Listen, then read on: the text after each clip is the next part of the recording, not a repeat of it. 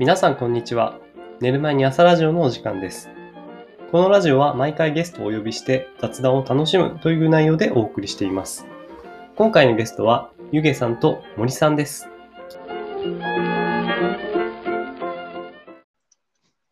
お手伝いしようとしてます。いや、なんか、ちょっとさ、最近、なんかスマートスピーカーを全く活かしきれてなくて、そうなんなんか、むしろ邪魔してくんですよね、ミーティングのね。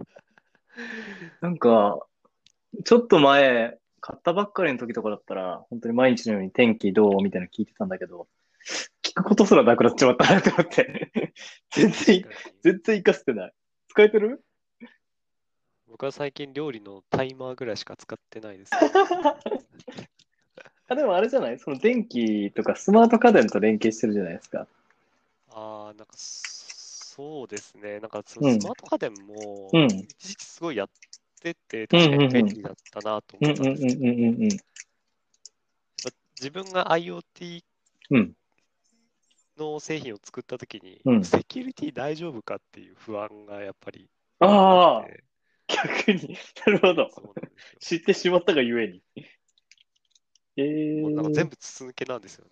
えー。家にいるかとか、何時にテレビ、なんかもうそれこそテレビをつけてとか、そういう家電とつなげてると、はあはもう筒抜けなんですよね。あ。だからちょっえー、と、それも安いやつだったんで、うん中国のやつだったから、うんうんうん。ちょっと心配だなっていうので、一旦ちょっと、あ、そうなんだ。なるほど。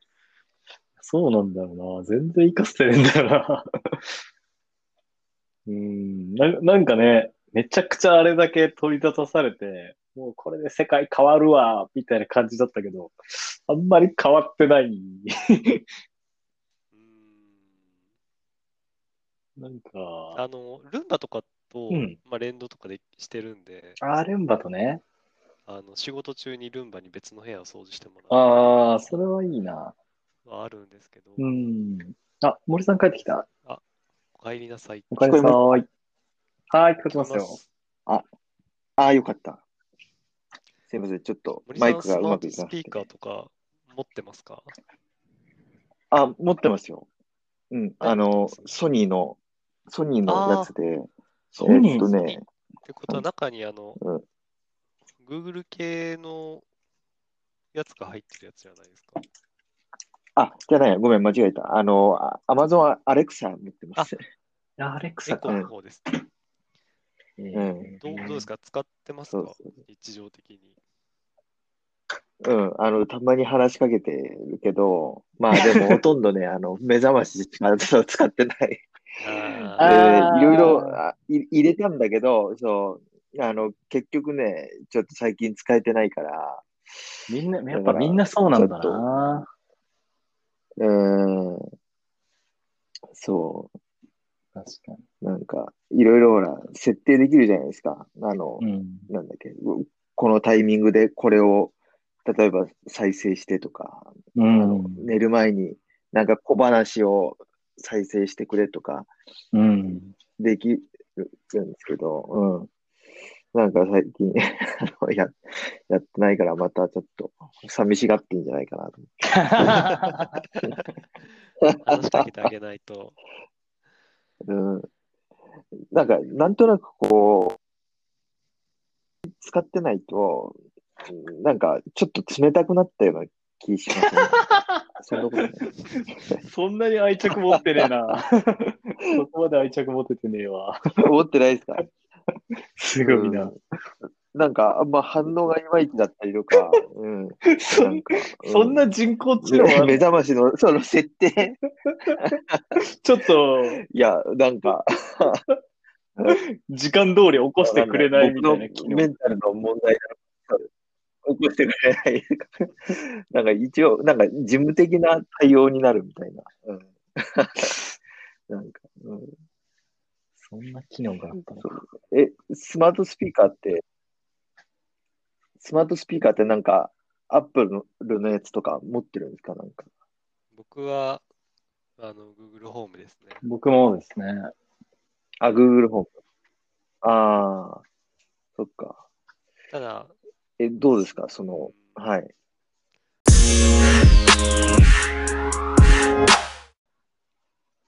前は、半年ぐらい前はすごいいろいろ、なんか赤外線のリモコンの代わりになるデバイスを買ってきて、それと連動させて、あのエアコンつけたり、あとテレビつけたりしてたんですけど、はい。ちょっとやっぱりセキュリティが怖いなと思って、もうい一回全部外しましたね。あー乗っ取られた時に。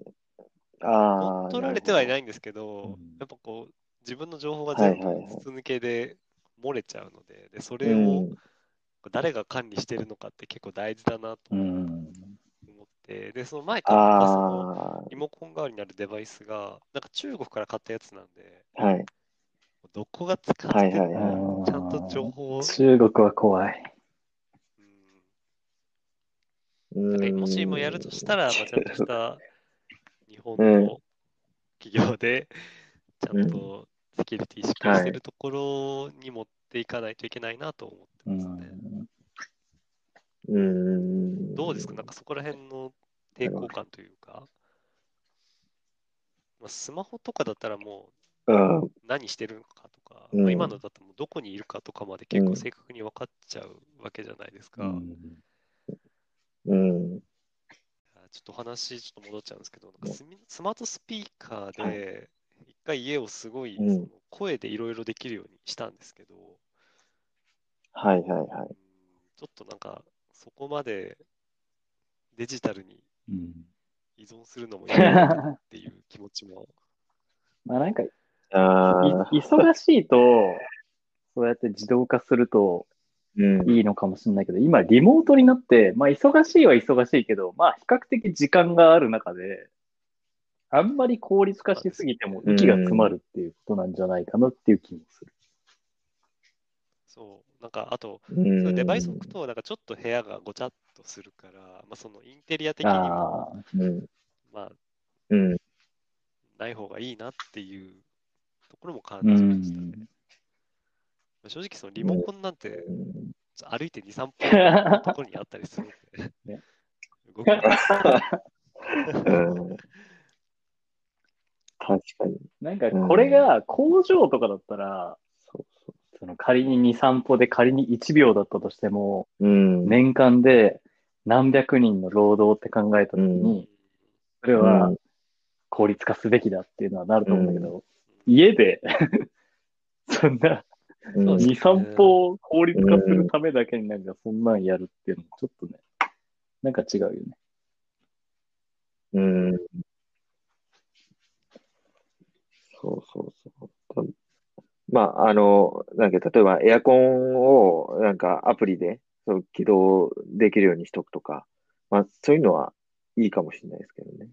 あの、アプリでこう、いうん、予約できるとか。うん。あの最近、あのダイソンの扇風機買ったんですよ。あの縦長の、はいはい。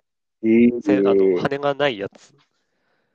で、あれあの、結構、ホットアンドまあ、クール。今ガンガン、はい。あ、そうです、ホットアンドクール使って、もうガンガン使ってるんですけど、あれって温度と湿度と、はい。あとなんか空気の中の微粒子の状況を測るセンサーがついてて、スマホとつなげると、はい。その状況が、はい。部屋の空気の状況がわかるんですよね。へー。なんかそういうのがあると結構いいんですけど、ええはいはいはい。特に最近乾燥してきてるので、ちょっとはい。湿度低いなっていう時には加湿器つけたり、逆になんかつけすぎたなっていう時には消してく換気したりみたいなうんうんうんうんあのがでーきるんで、ああ、それはいいよね。その、パーセンテージがわかるってことですか？その湿度とか。温度と湿度と、あとはなんかその空気のきれいさに関しては、なんか3段階ぐらいあの汚い、普通きれいみたいな、そういうのがあって、はいそれでなんかこう訂正的にこう状況うんを示してくれるっていう、うそんな感じですね。ーん。今でも本当に何でもデータ取れるようになってきてますよね。全部スマホにつないでうん全部そのデータが見れるようになってなんだけど、でもなんかそれもそれで疲れんなっていう気もする。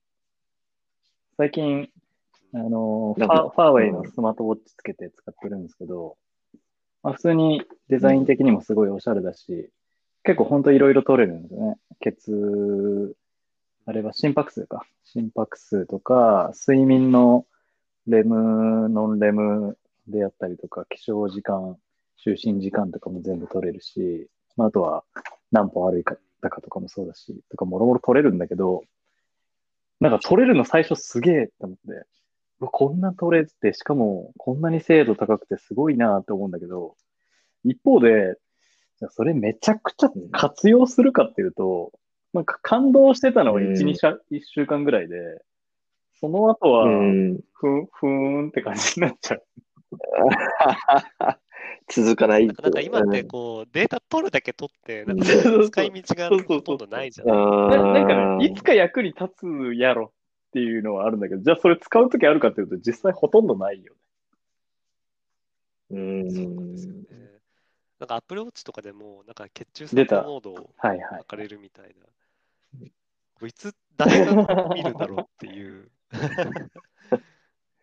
のはあるんですけど、でもなんかそれがどんどんこう発達発展してって、なんか血圧とかそういうバイタルデータまで取れるようになったら、うん。なんかそれが医療に使われたりとかうん。するのかもしれないなとか思ったりしますね。今の、なんか、まあ、うん。なんかね、それこそおじいちゃんおばあちゃんになって、それが急にデータが途絶えたときに、あ、今倒れて危ない。これとかすごい役に立つと思うし素晴らしいなって思うんだけど、今の僕らの世代でなんかそれが生きる場面って、あんま、あんまねえんじゃねえかなっていう。うん。ないですね。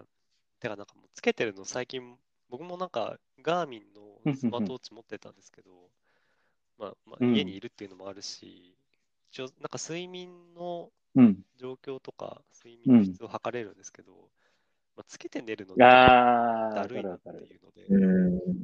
あー、そうそうつけず、しかも充電もしてなうくてん。そうそう眠ってますね。うんうんうん。なんか逆に最近もう腕時計すらもういらねえんじゃねえかみたいな。身軽になりたい。そういうのから解きまれたいっていう気持ちの方が強いかもしれない。そうそうそうそうデジタル。疲れじゃないですか。う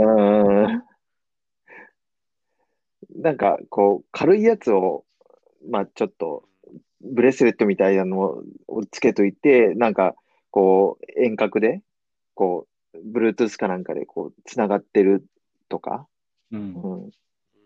うんうん。それだったら、こう、なんか、つけてる感じがあんまりし、しないから、いいかもしれないですけどね。そういうのが出れば。うん。なんか今、指輪型のデバイスとかあるらしいですよ。あ、そんなのがあるんでしたっけ？うんそうなんですよ。まあなんかね、それこそそのうち埋め込み型とかになっていくんだろうけど。うん。そうそうそうそうそう。ここまでしたいかっていう。そこまでじゃないよね。うん。どうなんですかね、こう例えば30年後とか自分たちの下の世代とか、うんまるっきり価値観が変わったら、うんえ、なんで逆にそうですか？みたいな、うん。どういうね言われ方するんだろう。まああんまりそういう老害になりたくないけど、でもかといってなんか新しいものに振り回されすぎるのも違うなって思ってて、さっきみたいにうん。ね、血中酸素が取れるようになりましたとか、こういうデータ取れますよってなったら、なんか飛びついちゃうけど、でも本当にそれいるかって言われたら、まあいらん、冷静に考えると全然いらんもんばっかな気がする。うん。うん。ありますね、そういうの。まあ、その本当にそう必要なものが出てくるまでの、その一つのこう、ステップとういうか、ん。うんなんかそ、うん、それなのかもしれないなと思います。うん。うん、まあそういう意味では確かにそういうのにこう触れておくとかっていうのが大事かもしれないですね。うん。まあだけど使、使わないなってなったら、はっきり使わないっていう選択が取れる自分でありたい。うん。あだからそれはまあ、その世の中であまり必要とされてないってことをね、こう、分かってももらうっていうか、うん、その、みんながそうやってこう知らせるっていうのも必要なのですね。うん。なんか逆に、あの、今すごい改めてこの価値に気づいたみたいなのってあります？あ今まで使っててか改めて見たらこれって結構使えるじゃんみたいな。なんだろう。そうだなぁ。うーん。うん。なんか僕はすごい、もう本当にかなり立ち返ったところになるんですけど、やっぱ手あー帳というか、最近毎日うんうんうん日記みたいな感じでつけてるんですけど、やっぱ日記つけると、なんか頭の中も整理されたり、あと、なんか反省点がすごい見つかったはいりして。特に仕事とかなんですけど、あの、振り返りってすごい大事だなってうーん日々思いますね。わかる。なんかアナログ本当にいいよね。それを、うんなんか多分パソコンで日記書くとかだとうんね、全然多分違うアウトプットになりそうだよね。なんかやっぱりうん。感覚とか、なんですかね、ああ、わかるわ愛かる。深みたいな感じじゃないですか。うん。うん手手を動かしてる方が考えてる考えがね。しかもなんか振り返ってみるときに、その時の感情とかもなんかありありと思い浮かべられるっていうか、これデジタルだと、みんな、ね、あの、まあもちろん全く見えないことないだろうけど、情報量として結局少なくなっちゃう気がする。うん。んそうですね。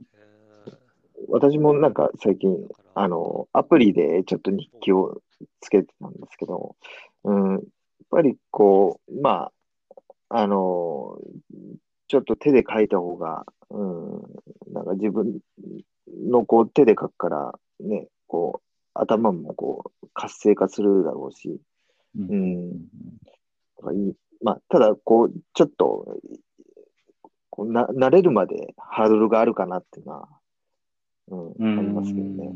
うん、それがこう、習慣化される、されるまでが。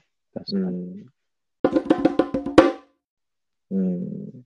ああ、なんかすごい聞きたいのが、なんかみんなどんな文房具使ってるかなってのはすごい気になる。何か日記、手帳とか書くときに何のペン使ってるかとか。うん。僕はですね、ほうなんかあの、パイロットが出しほてるペンで、なんかあの、景品でもらったんですけど、う。あ、知らない。ラインっていう名前のボールペンがあるんですけど、書き心地としては、あの、ジェットストリームとかそういう、あの、水性じゃなくて油性のタイプか。はいはいはいはい。油性ですね。あの、ねじってこう、えー、ちょっと渋いやつだ。あの、安いやつっていうよりはちょっと高級系っていう感じ？ああ、そうですね。これなんか、今年の初めぐらいに、あの、オリンピックのハッカソンのイベントに出たときに、景品でもらったんですよね。で、ちょっと使ってみて、なんか太さがちょうど良かったのと、あとは書き心地が滑ああ、らか本当だ、結構いい値段するな、これ。3000円？あのえー、すげえ、めっちゃ高級じゃん。えー、え、まいいですよ。万年筆ではない？ノートは、ボーはい。ルペンか。えー、万年筆じゃない。ボールペンですね。で、ノートはなんか多分、これもその時の景品でもらったやつなんですけど、なんかモレスキンっぽい、はいはいはいはい。ですかね、ハードカバーの、だけど、モレスキンではない。モレスキンとは書いてないですね。でも確かに最近ハード系のやつ増えた気がするな、モレスキン以降。なんかこうんのサイズというか、はい形がはいはいはい結構はい好きなんですいやー、ほんとね、ノートって、ね、このサイズ感、人によってベストなやつ違うよね。なるほど。森、森さんどうですか？文房具系。森文房具系は、えーっと、ペンは、あの、三菱の、まあ普通のペンなんですけど、うんうんうんあの、ジェジェえーあジェジェットストリームああ、っていうやつ、ジェットストはい。リーム派ですか。はいはいはいはい。はい。いいっすね。とか、はい。はいはいはいはい。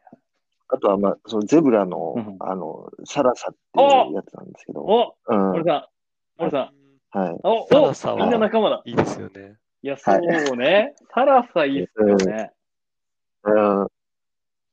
いや、ジェットストリームとサラサってかなりそうそうそう。有名どころだなと思ってまだすね。けど、ちょっと最近サラサが俺勝ったなななんか一回でも、ボールペンってなんか出なくなった瞬間、もう、もうお前は二度と使わんってなりません？そういう中で、僕の中でうんトーナメント戦で、ね、ははい。85回ぐらいトーナメント繰り返してるんですけど、はい。最終的にジェットストリームを前メインで使ってたんだけど、ジェットストリームを一時詰まってしまって、もうお前は死ねと。なって、で、その次に、ドクターグリップ行ったんですよね。ドクタあーグリップ。これね、だいぶ、あの、準決勝まで行ったんですけど、だけどこれもちょっと最近詰まって、黒だけ出なくなって、でもちょっとお前、ああ、ありますね。はい。もうお前はちょっと帰れはいはい。なっはて、最終的にサラサに行きましたね。はやっぱ水、はい。水性いい。ああ、かります書き書きやすい心地もいいし、あとつまらない、うん水性は。うん。やっぱ水分がね。そうそうそうそうそうそう。うん。そうそうそう。そうなんですねうん。一時あのフリクションとかも使ってたんだけど、ああ、あれはい。そうそう、あれ消せるんだけど、消逆に消えちゃうっていうね。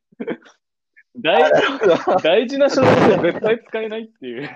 ダメじゃん。じゃんと思ってそうそうそう。だから結構禁止になってますもんね、その仕事とかね。うん。そううんうんうんなんかあの、高校の時に、こう卒業の時みんな。色紙みたいなの、まあ、書いたりするじゃないですか、メッセージ書き合ったり。あれを、あの、フリクションで書いてる人いましたね。消える、その人は消えるっていうあえてそうしてるの、かもしれない。あえて、そうああえてえてそうしてましたね。